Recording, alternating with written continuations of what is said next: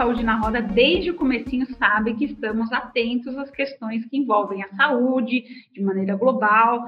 Falamos também sobre a importância da participação popular e das entidades médicas e de pacientes em todo o processo. Na edição de hoje do Saúde na Roda, você vai entender um pouquinho mais como funciona a ANS, que é a Agência Nacional de Saúde Suplementar, e de que maneira o engajamento da sociedade é importante. Só para você, espectador, ter uma ideia, desde o dia 8 de outubro até o dia 21 de novembro, qualquer pessoa interessada poderá ajudar a decidir quais tratamentos e procedimentos a rede de saúde privada deverá oferecer obrigatoriamente aos seus beneficiários. A ANS, que é o órgão que regula o mercado de saúde privada no Brasil, está atualizando o rol de procedimentos e evento em, eventos em saúde. E por causa dessas consultas públicas todas aí, nós, cidadãos comuns, podemos participar desse processo, um viva para a democracia, né?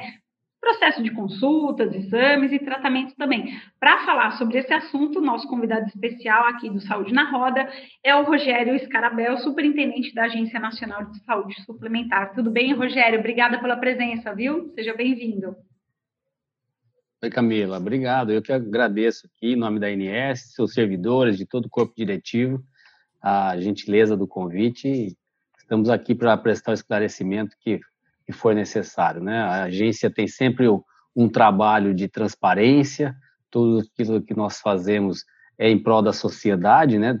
Nossa missão é o interesse público, então, utilizar é, mais esse instrumento para poder atingir, para poder chegar com informações adequadas, mais próximo do beneficiário, mais próximo do cidadão, é sempre uma grande oportunidade. Então, eu que agradeço. É, muito obrigada. E aqui, sempre comigo, o Tiago Matos, Tiago Farina, né? Está escrito Tiago Matos, eu me confundo, mas você também é Matos, né, Tiago? Tudo bem com você? Como é que você está?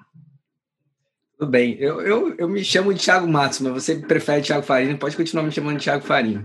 É, é um prazer, Camila, estar aqui. é um prazer estar aqui com você, com, com o Gu e agora com, com o Rogério. Muito bacana. Parabéns pelo convite, parabéns por introduzi-lo aí nessa discussão. Muito bom, né? E que oportunidade, Gustavo, meu companheiro, de falar sobre como é que funciona a ANS, a importância da nossa vida, a participação é, da sociedade num, num, momento tão importante da saúde, mais do que nunca, né, gente? Um momento importantíssimo da saúde brasileira, mundial, mas brasileira, já que a gente está falando da nossa realidade. Tudo bem, Gustavo?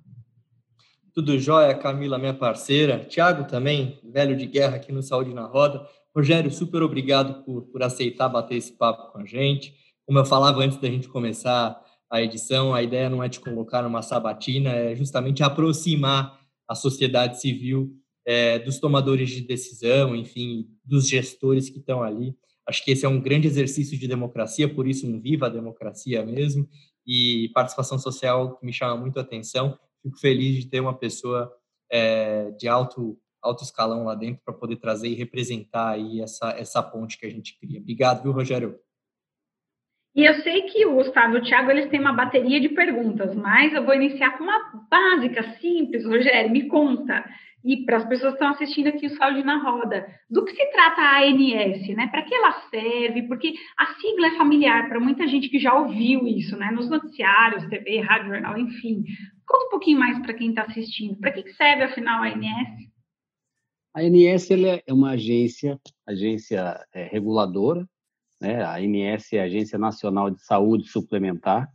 Ela regula, controla, normatiza e fiscaliza todas as ações na saúde suplementar, na saúde privada, é, que comercializa planos de saúde é, aos cidadãos, né, ao cidadão brasileiro.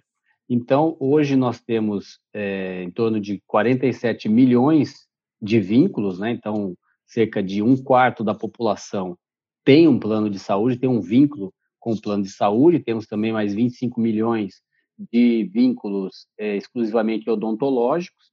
Né? Então, toda essa, essa relação entre as operadoras e os beneficiários, e aí passando é, de uma forma em relação à entrega do serviço para o beneficiário, ou seja, passando pelos prestadores, é uma responsabilidade da agência fazer todo esse controle, essa normatização e essa fiscalização de que aquilo que foi é, comercializado, aquilo que foi ofertado, aquilo que foi prometido está sendo entregue.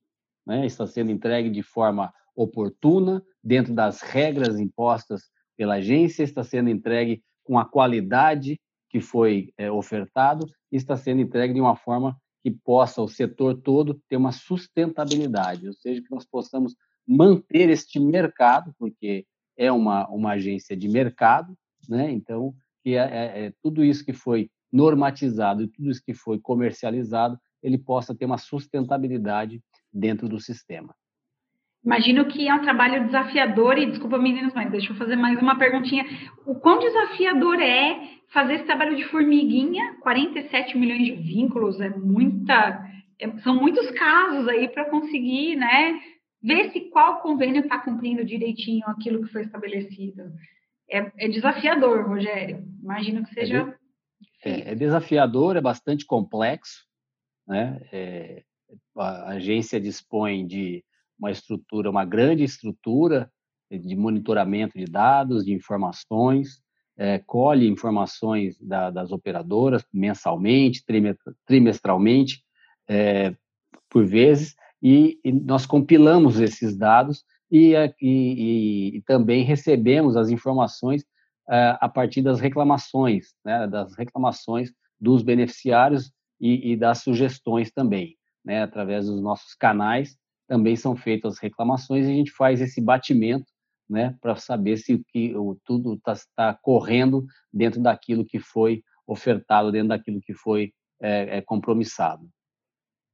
Mas realmente é uma, é uma atividade desafiadora, é, bastante complexa e nesse momento, inclusive, de pandemia, se tornou ainda mais, mais desafiador. Né? Imagino quantidade de reclamações, mas eu vou, não vou monopolizar essa entrevista, não. Vou chamar o Tiago e o Gustavo para falar. se deixar, eu, te perguntando várias coisas, mas eu vou ter oportunidade também. Quem quer falar primeiro, Tiago ou Gustavo, para pegar esse gancho aí da, do quão desafiador que é a ANS cuidar de tantos planos de saúde com tantos milhões de pacientes que a gente tem no Brasil atualmente? Falar que... aquele negocinho a gente ia bater assim, né? Se é... tivesse aquele botãozinho, ia ser. Então aproveita que você já falou, apertou o botão, vai lá. Não, em primeiro lugar, é, acho que é muito legal a gente poder ter essa, essa discussão. É, é uma satisfação é, conversar com o Rogério, né? Eu, eu, eu já falei isso para ele e eu acho que vale também falar publicamente a, a minha é, admiração e gratidão até pelo, pelo empenho que ele tem tido nesse, nesse momento de pandemia. É, acho que é, é um, acho que para ele também vai ser um, um aprendizado, uma coisa muito única, né? Das, imagina, imagina você pegar é, e cuidar de um setor inteiro de saúde suplementar que é, equivale à população da Espanha inteira, né? O número de beneficiários equivale à população inteira da Espanha. É, e toda a pressão está em cima dele. Essa é a verdade. Hoje ele é diretor da agência, toda a pressão está em cima dele, esperam dele uma resposta, esperam dele um encaminhamento rápido no momento que você não tem muitas informações. É, então, gratidão por, por, esse seu empenho, por não ter desistido. E eu tenho certeza que também isso vai é, realmente te transformar aí num, numa liderança aí por muitos anos, né? Pela, por todo esse desafio que você enfrentou e essa capacidade que você adquiriu e está adquirindo ainda é, na, no, na superação dessa crise. É, eu acho que vale também é, destacar que a sociedade tem uma expectativa muito grande né, na, na, Agência Nacional de Saúde Suplementar. É, a gente vem aí de um histórico de muitos abusos, né? A própria lei dos planos de saúde, ela, é, ela, ela foi muito comemorada em, em, lá atrás, 98, quando ela foi aprovada, né? Depois a INS veio aí, é, salvo engano, em 2000, né, Rogério, que foi a, a INS, ela, ela foi constituída.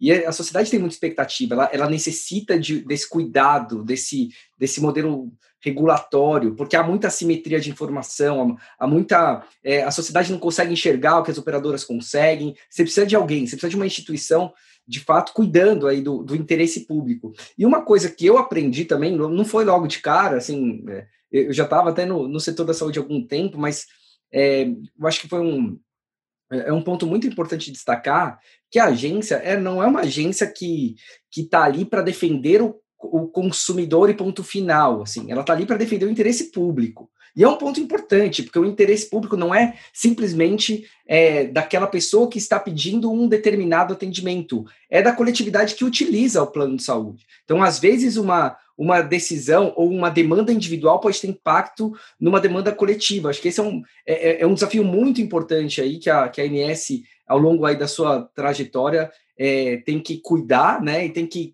claramente também tem que é, se atualizar e buscar novos caminhos para poder defender esse interesse é, público, né? Então, é, começo assim, começo com, a, com esses pontos que eu acho que são bem relevantes. Você me dá uma deixa bacana. Desculpa. Diga lá, Rogério. Não, diga lá você. Não, ele fala que ele trouxe pontos bastante importantes que, na verdade, são os pilares são os pilares é, é da, da, da regulação, né? A simetria a simetria de informação e a agência ela, ela, ela existe exatamente para isso, para trazer informações adequadas para que o cidadão possa é, tomar a decisão e também o equilíbrio, né? Trazer o equilíbrio que eu, que eu falei um pouco antes, a sustentabilidade do setor é essa é essa questão do equilíbrio. Então vamos dar um exemplo aqui é, bem bem prático daquilo que, que Tiago coloca é, é, a respeito do indivíduo, do, do, indivíduo, né?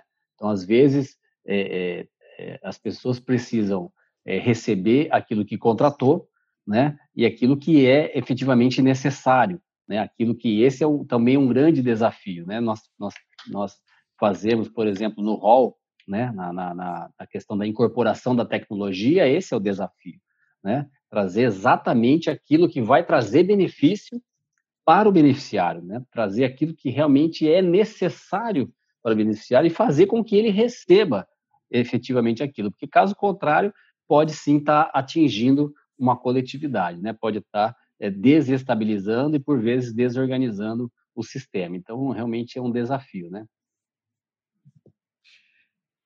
Agora, agora pegando a sua deixa também, então, Rogério, com todos os desafios, você citou já algumas vezes a palavra sustentabilidade. Quando a gente fala de gestão, eu sou administrador de formação, ela é muito importante, né? A gente pensar na sustentabilidade dos nossos processos, da nossa operação.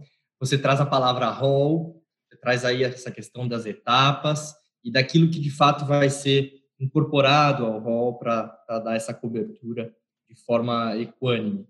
E aí, Rogério, trazendo um pouquinho para esse momento que nós estamos aí de consulta pública que a Camila traz, esse período aí que nós estamos passando, conta um pouquinho, bem rapidamente, para quem está assistindo a gente, que tem o um plano de saúde, não necessariamente conhece tudo da ANS, como funciona, o que, é esse rol, de quanto em quanto tempo a ANS, as operadoras de saúde, elas decidem avaliar aquilo que vai passar a fazer parte da cobertura obrigatória, e aí eu me comprometo a, a, a, a disponibilizar. E, e, aí, obviamente, com uma lupa para essa consulta pública que não é o todo, ela é apenas uma parte. Então, conta bem rapidinho para a gente qual que é o todo dessa, desse processo do rol. Ele começa de que forma e ele termina de que forma e de quanto em quanto tempo é, a gente faz isso, Rogério?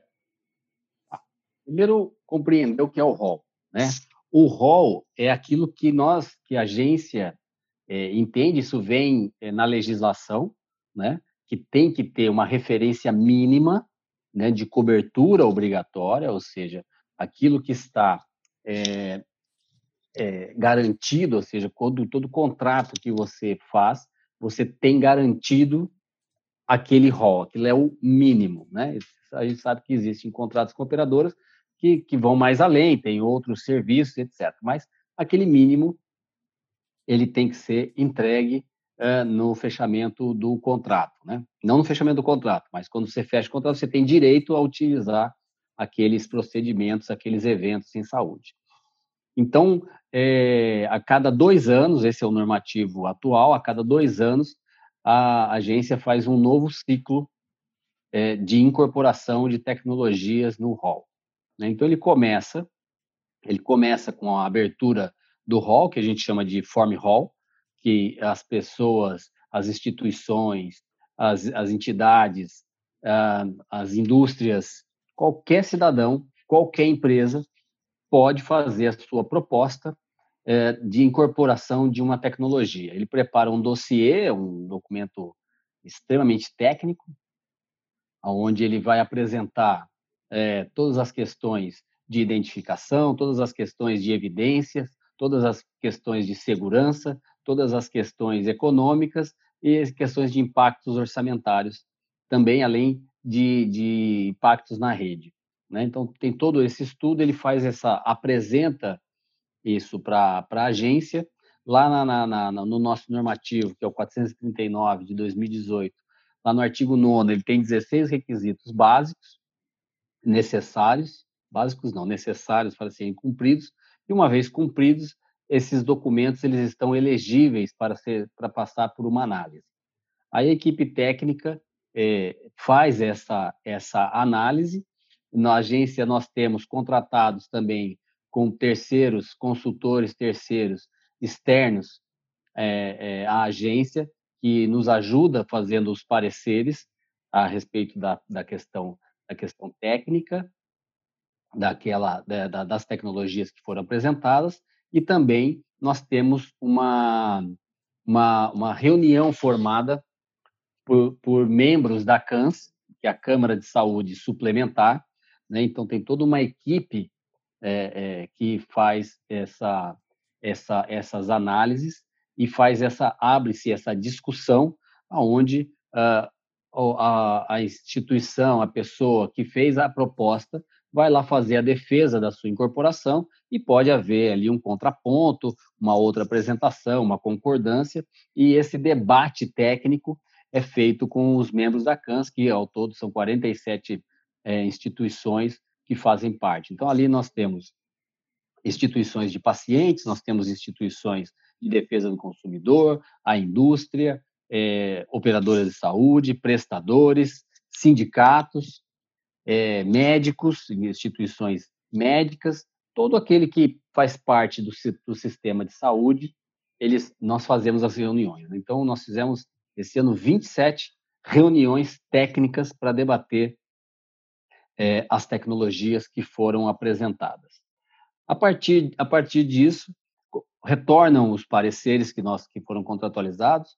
A nossa equipe, a equipe interna, faz então é, um parecer, um parecer de recomendação, que a gente chama de recomendação preliminar, e apresenta para a diretoria colegiada, e a diretoria colegiada, então, autoriza é, ou não, né, autoriza que esse, esse, esse documento, essas, essas recomendações, vá à consulta pública, que é exatamente neste momento em que nós estamos hoje.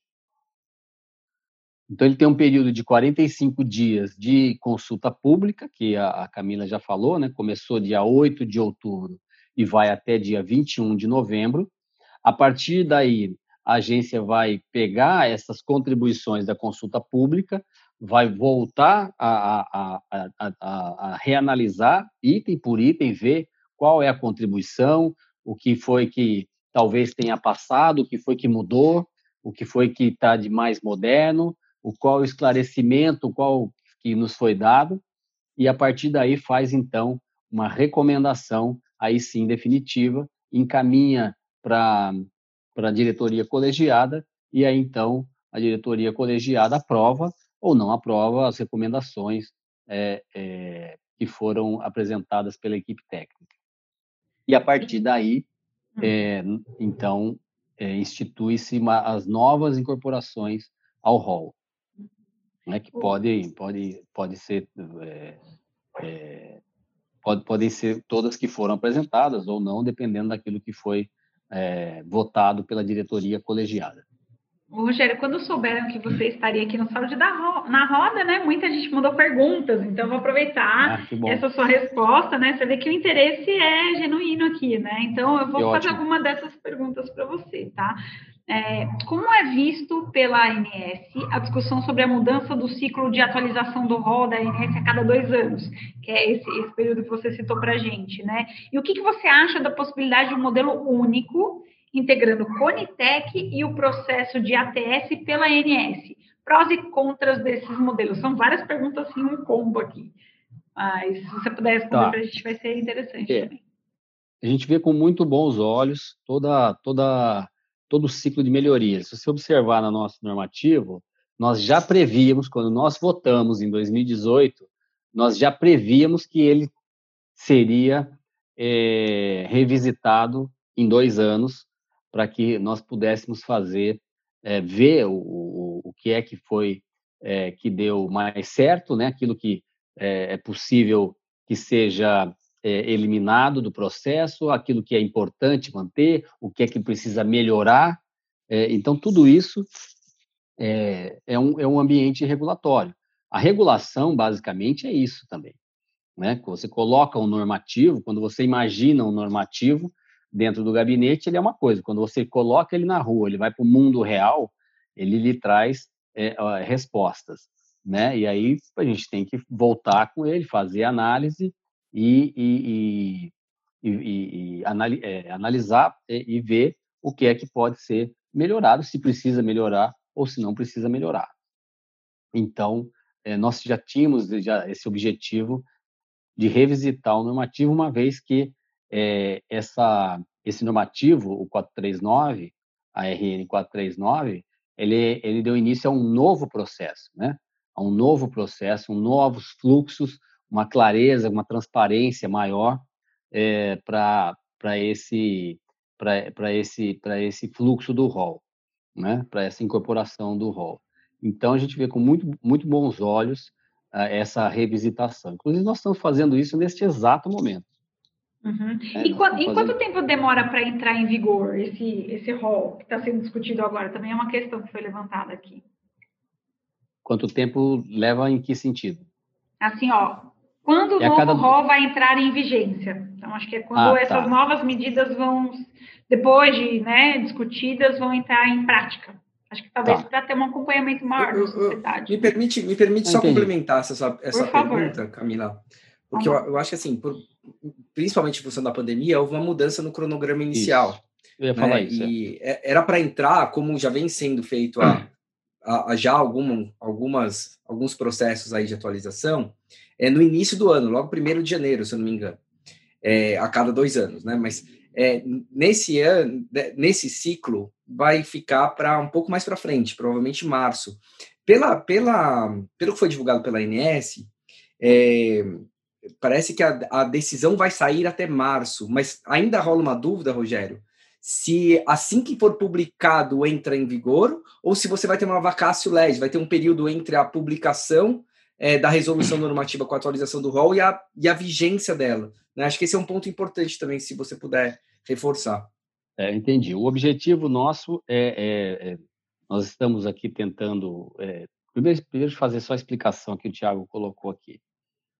É, o rol ele, ele, ele, ele, ele, ele se encerraria em novembro e a sua é, vigência passaria em 1 de janeiro, como ele sempre é feito. Por conta da pandemia, nós tivemos aí algumas questões é, que tivemos que prorrogar esse prazo para março. E agora nós estamos tentando ganhar vários tempos para que a gente possa fazer com que ele entre em março. Então, nós ainda estamos avaliando essa questão da vigência especificamente, para ver quando é que nós vamos conseguir é, terminar essa, essa questão. Então, por exemplo, agora, é, na, na abertura da consulta pública, nós já conseguimos antecipar cerca de 15 dias. Né? Era para ser em outubro, nós conseguimos fazer com que fosse em setembro, né? com início no início de outubro. Então, nós estamos ainda analisando essa, essa questão, mas o nosso objetivo é que em março já esteja, já esteja é, vigindo o, o, o novo rol né, essa incorporação, mas isso é uma coisa que ainda vai ser avaliada pela diretoria colegiada especificamente em relação ao prazo. Eu acho que é só aproveitando, e aí, é, aproveitando assim, que, que, que, a gente sempre aqui tem um papo muito transparente, né, eu acho que é, tentando também te dar um feedback, assim, da como é que a sociedade está enxergando isso, Rogério, pelo menos as pessoas com quem eu estou conversando, sempre rola muita expectativa em relação às decisões da, da agência, né? Tanto que a gente fica acompanhando a, a, as pautas da reunião de diretoria, a gente acompanha as reuniões de diretoria. Eu brinco, Rogério, que as minhas filhas já, se, se encontrarem Rogério na rua, já vão reconhecer, porque elas assistem comigo todas as reuniões. É, então, assim, tem muito, existe muita expectativa da, da, da sociedade em função da, das decisões da INS. E um dos pontos que são mais elogiáveis na atuação da Inés, pelo menos no, em, vendo em retrospectiva, é essa previsibilidade né, na, na tomada de decisão, assim, na, nos prazos. E, e, eu acho que ainda, ainda tem muita incerteza e muitos boatos em relação à vigência dessa norma. Então, assim, se for eventualmente possível estabelecer, olha, no máximo até o final de março vai entrar em vigor, claro que se vocês conseguirem antes, melhor para a sociedade em geral, já que é, é uma, é uma decisão ponderada, é um processo né, bastante ponderado. Antes eu acho que bacana, mas pelo menos ter um máximo, ter essa é, que a sociedade possa ter a expectativa e não ter aquela expectativa de máximo frustrada, eu acho que isso também traz muita credibilidade para o pro processo regulatório da agência. Uhum.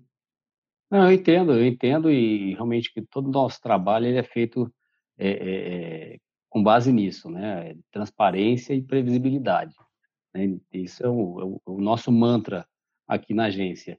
E o nosso objetivo é exatamente esse. Então, assim, hoje ele está previsto para entrar em vigência em março desse do, perdão, em março de 2021. Né? Vigência, né? Vigência. Vigência, exatamente. É. Agora, é aquilo que eu falei. Nós estamos é, é, dentro de um processo, num momento a, a algo atípico, né? Então, é, coisas nós não, não, não, esperávamos que ter, haveria prorrogação desse prazo, né? Então, nosso objetivo é conseguir é, é, é cumprir cumprir esse esse o nosso cronograma, né? Sempre foi nosso objetivo, nós queremos cumpri-lo também é, é, de forma adequada aquilo que nós que foi planejado e que foi divulgado. Agora, Rogério, a gente está falando na, na, vigência, é importante a gente é, atentar para esse momento que vai ajudar a compor a decisão final lá da, da diretoria colegiada, daquilo que de fato vai estar vigente a partir de março. É, é, e aí vem a questão da consulta pública. Uma pergunta voltada aí para a consulta pública é: a participação social nesse momento de consulta pública, é, qual que é o grau de incidência, de influência da participação social para eventualmente a gente reverter uma decisão?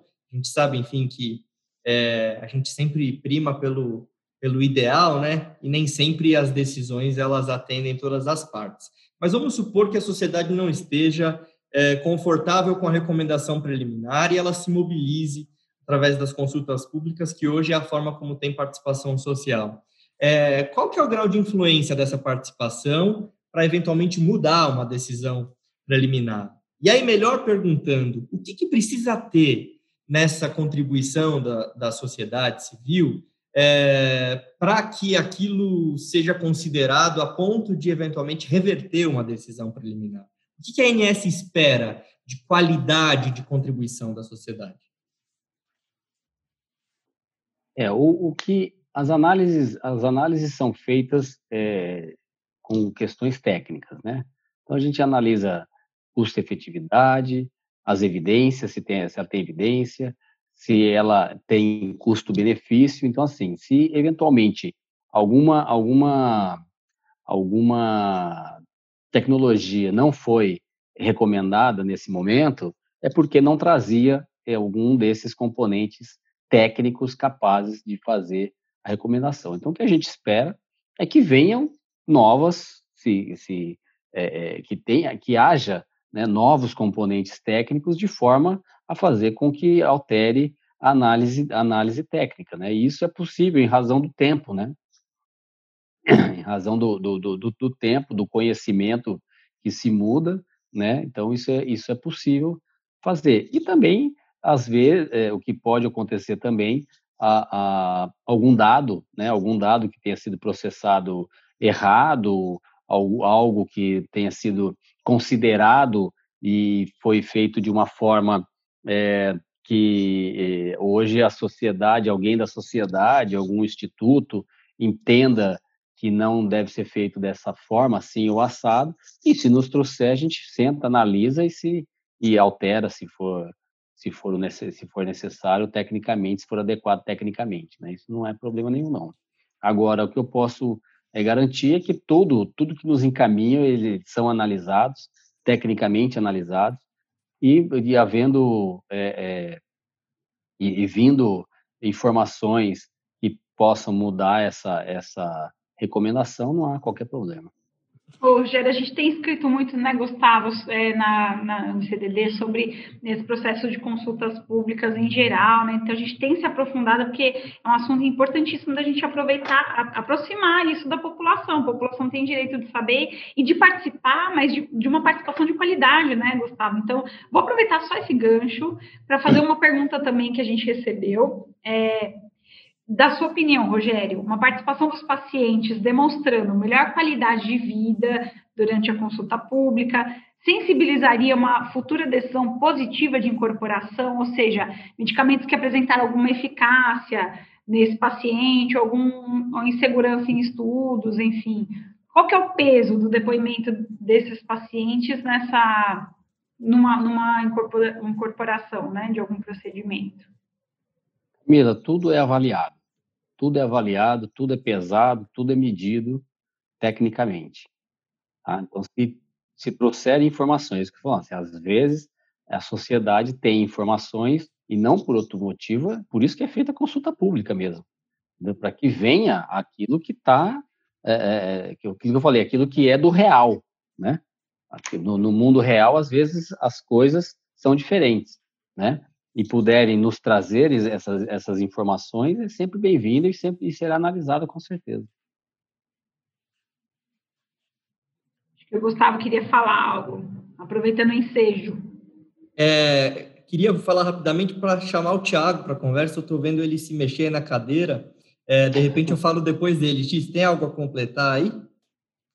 Eu tenho, sim. É, aqui nos bastidores, eu estou aqui no chat, aqui, falando, cara, quero falar, quero falar. Acho que ela está tão concentrada nas respostas do Rogério que ela nem viu. Mas eu, eu acho importante tocar nesse, nesse assunto da participação social. É algo que eu, que eu também venho refletido muito, assim, tenho refletido demais. É, porque eu, sinceramente, acho assim, a, a participação social, estava até lendo um livro agora, que, que, que é esse aqui, inclusive, né? É um livro que foi escrito por Martin Luther King em 1964 e chama Por que não podemos por que não podemos esperar? É uma afirmação, nós não podemos esperar. Né? E, e, ele traz ali que a, a, participação social, até naquela época, na luta pelos direitos civis, ela estava proclamada né, na, nas normas, nas constituições. E, a, e, aqui a gente tem a mesma coisa, a participação social ela, ela está proclamada na nossa Constituição Federal, é uma diretriz do sistema de saúde. Né? Agora, é, ela não é um fato, ela, ela não é um fato se a gente for pensar. E esses processos, isso não é um problema da INS, isso não é um problema, esse é um problema contextualizado assim na sociedade como um todo. Eu acho que a gente tem muita dificuldade de como participar, a gente sociedade civil, a gente não sabe direito como participar. Eu acho que a maioria do sistema também não sabe o que fazer com as nossas é, contribuições, ou não sabe como orientar a gente a contribuir com qualidade. Eu acho que tem essa, essa dificuldade. E aí eu, eu pego a, a, a, a sua pergunta, Camila, é, ela, eu fico pensando assim, ó, se uma pessoa fizer uma contribuição e ela ela apresenta ali algum, ah, fala que o medicamento ela fez ela viver melhor, isso, é, e ela começa a falar e faz um storytelling, conta uma história toda bonita, que relevância que isso vai ter? Eu fico pensando como tomador de decisão. Eu não vejo relevância nenhuma se isso não estiver lastreado com outras evidências. Não adianta nada eu falar que, olha, eu, eu comecei a sei lá, vou usar exemplos que vêm na minha cabeça agora, que talvez estejam meio desconectados, sejam meio surreais. Assim, mas, olha, eu não andava e comecei a andar. E aí você atribui aquele medicamento. Mas você não tem nenhuma evidência científica que aquilo tem é, um desfecho relacionado ao, a, alguém que não andava começar a andar. Então, assim, como é que eu vou considerar isso? Eu não tenho que considerar, porque isso, essa opinião, essa manifestação sem lastro em evidência, é, não tá, não, não, me parece ser relevante se eu fosse o tomador de decisão. Tem que ter, tomar muito cuidado para pegar a informação que de fato tem, tem relevância e que mostra a verdade, né? Mostra a realidade. Então, eu acho que e a gente tem um grande desafio de como orientar o paciente a participar desse processo. É um, um ponto que, que que eu também é, não é uma coisa simples até de se explicar, é muito mais difícil ainda de se operacionalizar, é você começar a ter é, decisões baseadas em não só em evidências, mas em algoritmizadas, automatizadas. O processo de incorporação de tecnologia, eu acho que ele ainda não está preparado, mas ele precisa se preparar para uma decisão automatizada. E, e, e, como é, e o que, que significa automatizada, como eu, quando eu falo? Para você definir se uma coisa vai entrar ou não vai entrar, você tem que definir critérios. Que critérios que vão ser relevantes para você decidir por incorporar ou decidir por não incorporar? Você tem que começar a avaliar, olha, evidências, mas que grau de evidência? Qual é a metodologia que você considera uma evidência válida? A partir dali, você tem que considerar todas no mesmo padrão, você tem que usar a mesma referência para todas. É, critérios econômicos, impacto econômico, é, limiares de custo-efetividade. Tudo isso vai fazer um conjunto de critérios que vão formar um grande algoritmo que vão ajudar e, e de certa forma, automatizar esse processo de tomada de decisão. Pensa, é, reflitam aí, né, que todo mundo que está nos escutando, se chegasse no seu colo 300 tecnologias que estão sendo aí demandadas para entrar para o próximo rol. Essas 300 tecnologias, elas vão causar um impacto, é, sei lá, de um trilhão de reais na saúde suplementar. Seu plano de saúde vai aumentar 500% a, a, a, o reajuste do seu plano de saúde se essas 300 tecnologias entrarem. Não vai dar. A INS certamente não vai permitir que isso aconteça, senão todo mundo sai do plano de saúde, ninguém mais vai ter plano de saúde, vai todo mundo para o SUS. Agora, qual é a referência que a gente vai ter que ter? Quanto que eu posso aumentar de plano de saúde, então? Quanto que vai ser o reajuste de plano de saúde? Porque o rol vai impactar na mensalidade né, do, do beneficiário. Então, vamos imaginar que a INS defina que, olha, só vai poder aumentar 5%. Talvez essa é a primeira referência que eu preciso ter para tomar a decisão sobre o que, que vai entrar e o que, que não vai entrar. Porque a partir do momento que eu defini que só 5% de reajuste vai, vai, vai ser feito aí no, no, no pool de planos de saúde, é, eu tenho que ver quanto que isso vai trazer de impacto econômico. Vamos imaginar, então, que não é, não são mais um trilhão, a gente não está mais falando de um trilhão, a gente está falando de um milhão. Só que para entrar um milhão, não daria para eu incorporar as 300 tecnologias, eu vou ter que incorporar 10 tecnologias. E como é que vai ser o processo de tomada de decisão das 300? Quais são as 10 que eu vou escolher? Isso também tem que ter critério muito claro. E não é simples, eu não estou dizendo que é simples, mas eu acho que é isso que a gente tem que perseverar, porque aí o processo vai ser automatizado, vai ser previsível. Eu já vou saber de antemão se aquilo vai, se aquilo pode eventualmente entrar ou não pode entrar. Mais que isso, eu consigo pressionar até por mudança de preços da tecnologia. Eu consigo mexer, inclusive, com modelos regulatórios de precificação de medicamentos, de tecnologias em saúde, de insumos. Então, acho que esse é um, é um ponto é muito difícil, a gente não, não tem esperança que a gente vai evoluir para esse rol, não por incapacidade das pessoas, porque é um tema é, que demanda aí muita informação, muita tecnologia, muita inteligência informacional, mas eu acho que a gente tem que perseverar, né? não, não adianta a gente achar que está bom do jeito que está, porque está tá longe da gente chegar num, num, num, nível como esse. Desculpa, já falei demais aqui. Não, mas é, é, se você me permite, Rogério, aí você já, já faz esse, essa resposta como um todo, é, já, já trouxe aqui que minha formação é em administração é, e, eu, e eu tenho uma, um, uma predileção por processos, né? É, e uma grande diferença entre as coisas que eu vou fazer aqui em casa, esse fim de semana, peguei para fazer aí um, uma dessas tarefas que a gente deixa de fim de semana para cuidar da casa. Aí eu planejei na minha cabeça lá três ou quatro processos para pintar a parede. Então, separar a tinta, né, colocar a tinta no lugar certo. E aí, com quatro processos, eu tenho a qualidade é, da pintura da parede que não se compara a um profissional. Diferencia é, essa questão que o Tiago traz dos critérios é a quantidade de processos que a gente coloca do começo até o fim. Né? E aí, que é o, o Tiago me dá uma deixa, é para perguntar, a gente fala de sustentabilidade, você trouxe essa palavra. A gente fala de, é, o Tiago trouxe o exemplo do um, um, trilhão, um milhão, quantas tecnologias. Então, tem um racional do preço que é o impacto orçamentário, né? É, que ele é muito importante. É, e pensando num modelo fordista de linha de produção, ele estabelece até aquele que vai girar o parafuso para a direita.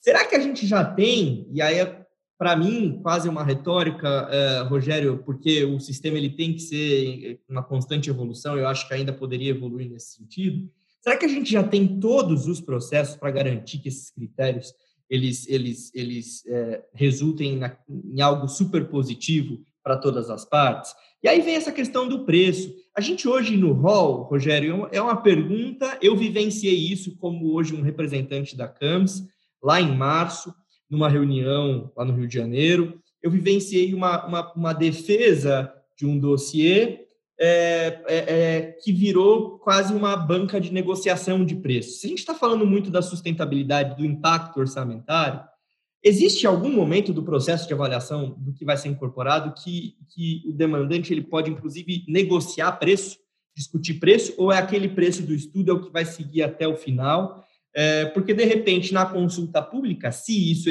se não existe, pode ser um momento para, de repente, o próprio demandante é, propor um novo preço. E aí isso demandaria aquilo que você já trouxe, novos estudos. Então, assim, a gente tem isso é, é, já, já formalizado ou é a consulta pública que poderia servir para essa participação? É, nesse aspecto, a consulta pública é o momento, é o momento que pode ser feito isso. Né? Se quiser, a agência ela não negocia preço é, é, de, tecnologia, né? Diferente, é, por exemplo, com a Conitec. Né? A Conitec, ela, o próprio governo é que executa, né? a agência não executa. Então, a gente não negocia, nós não negociamos, nós não negociamos preço. Então, a, a consulta pública é um momento adequado. Lá, como agora na consulta, você tem todo o dossiê, os pareceres, a análise técnica, a exposição de motivos, tudo isso, inclusive, tudo isso está disponível na página. Qualquer pessoa pode entrar lá. Deixa eu até aproveitar aqui. Só ir lá no www.ans.gov.br vai lá na aba Participação da Sociedade, o último item lá, atualização do rol, é só clicar lá, vai cair na página específica sobre atualização do rol, e lá tem todas as documentações, quais foram elegíveis, quais não foram elegíveis, o porquê que foram elegíveis, por que não foram elegíveis, quais as, todas as recomendações por procedimento, por diretriz de utilização, o medicamento, qual a recomendação, por que é que não foi recomendado, por que é que foi recomendado, com todas essas as, as descrições.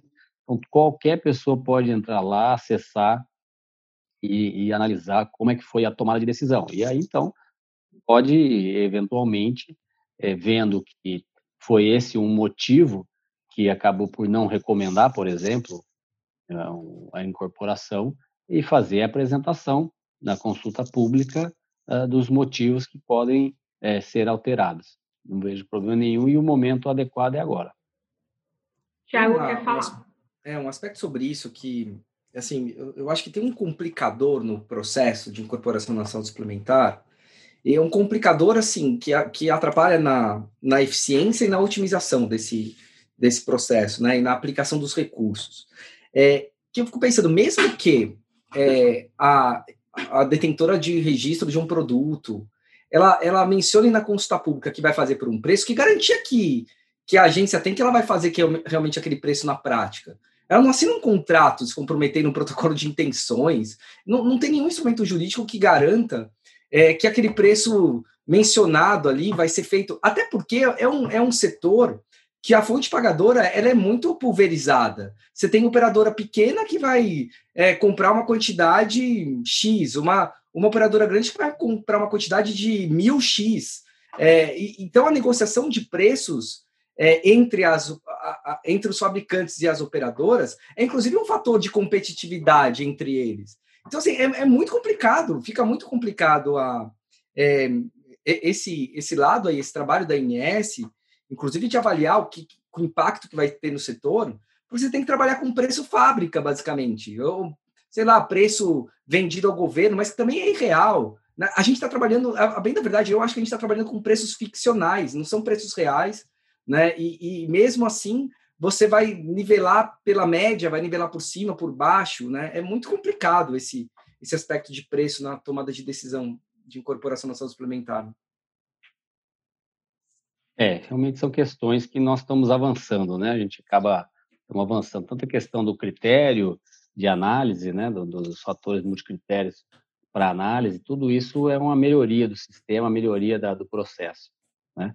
E nós também fazemos essa análise com com o que com os preços que são apresentados, o preço da CEMED, né, os preços que são divulgados e é feito a análise é, dessa forma, né? Então, a, a mas é, tudo tudo pode ser melhorado, né? Então a gente nós podemos avançar também nessas questões. E esse aspecto, acho que só para fechar esse assunto, eu acho que não depende só da agência, depende de outros órgãos, depende da CEMED, né? Depende do, da, talvez é o marco regular, o marco legal de precificação de produtos. Eu acho que é essa, e aí voltando talvez para a primeira pergunta da Camila, é uma uma conversa intersetorial, né, de vários órgãos do governo para a gente poder definir aí ajustes regulatórios de forma macro é fundamental, né? É, é, é, é fundamental. E eu, eu também só faço uma pergunta para o Rogério, assim, Rogério, você vê possibilidade da própria ANS é, liderar um processo de conversa com outros órgãos governamentais? Como é que você vê é, essa, esse momento político, inclusive, para fazer reformas assim estruturantes no, no, no, no, modelo geral aí de acesso a tecnologias em saúde? Nós estamos fazendo, inclusive, isso agora. Nesse momento, você bem sabe que nós estamos é, desenvolvendo um projeto né, de, de reformulação e ele passa por ter uma, uma, uma maior integração, por exemplo, com a Conitec. Né? Nós já fizemos esse primeiro passo é, junto ao Ministério da Saúde, utilizando as mesmas bases, utilizando os mesmos critérios, utilizando é, os mesmos manuais, né? exatamente para que a gente possa é, ter o, a, a, a, o, um resultado mais próximo, né, um do, um do outro, né, para que não haja diferença. Né? E eu acho que sim, acho que sim que a, a agência tem sim condições de fazer esse debate, nós temos conversado sobre isso e vamos, vamos ver se a gente consegue avançar num modelo regulatório que seja mais cada vez cada vez melhor, né? Eu acho que essa primeira essa, esse normativo teve muito avanço, nós avançamos muito é, na, na questão da incorporação de tecnologia, mas podemos avançar mais, é possível sim ter melhorias. Eu queria muito agradecer a participação do Rogério Scarabel, superintendente da Agência Nacional de Saúde Suplementar. Obrigada pelos esclarecimentos. Para você que está assistindo aqui o programa, vou deixar a descrição e o site da ANS, para você ter a oportunidade de participar de todas essas, essas, consultas públicas e rever o histórico também de ações da Agência Nacional de Saúde Suplementar. Rogério, muito obrigada pela sua participação, viu? Até uma próxima oportunidade. Espero que, que venha logo essa oportunidade, tá bom? Ô, Camila, eu que agradeço a gentileza do convite. É sempre um prazer estar aqui com o Tiago, com o Gustavo, né, e contigo também. Não a conhecia, mas muito obrigado pelo convite. E eu estou à disposição, sempre que acharem que devem me convidar, por favor. E agradecendo a participação do Tiago e do Gustavo São Martinho. Um beijo para vocês, viu? Até uma próxima, meninos. Valeu, gente. Eu que agradeço. Abração, Rogério. Abração, Gu. Beijo, cá. Quero agradecer. Camila, é, considerações finais super rápidas. Eu acho que o que a gente fica aqui de entrega é, Rogério, a gente tem muita coisa para mudar, mas só a sua disponibilidade de estar aqui conosco já mostra que, de fato, a gente está tá evoluindo. Fica também uma mensagem para os demandantes aí, talvez a própria indústria farmacêutica, de que se a gente não tem um espaço previsto de negociação de preço, que a gente tente é, a melhor precificação desde o começo, porque isso pode eventualmente inviabilizar é, a incorporação. Ao mesmo tempo, a sociedade tem que ter a, a, oportunidade de trazer suas experiências individuais uh, uh, e que essas experiências individuais, desde melhora de qualidade de vida até mesmo o que ela pensa sobre, é, que elas também possam influenciar e é que sejam um conjunto de fatores influencia, influenciando a decisão final e não somente um ou outro, como a gente vê, por exemplo, hoje é, na, na, saúde pública acaba tendo um impacto maior. Então, obrigado por, por estar aqui com a gente, essa disponibilidade. Obrigado Tiago, meu companheiro aí de sempre. Valeu, Camila, pela moderação. Um abraço a todos.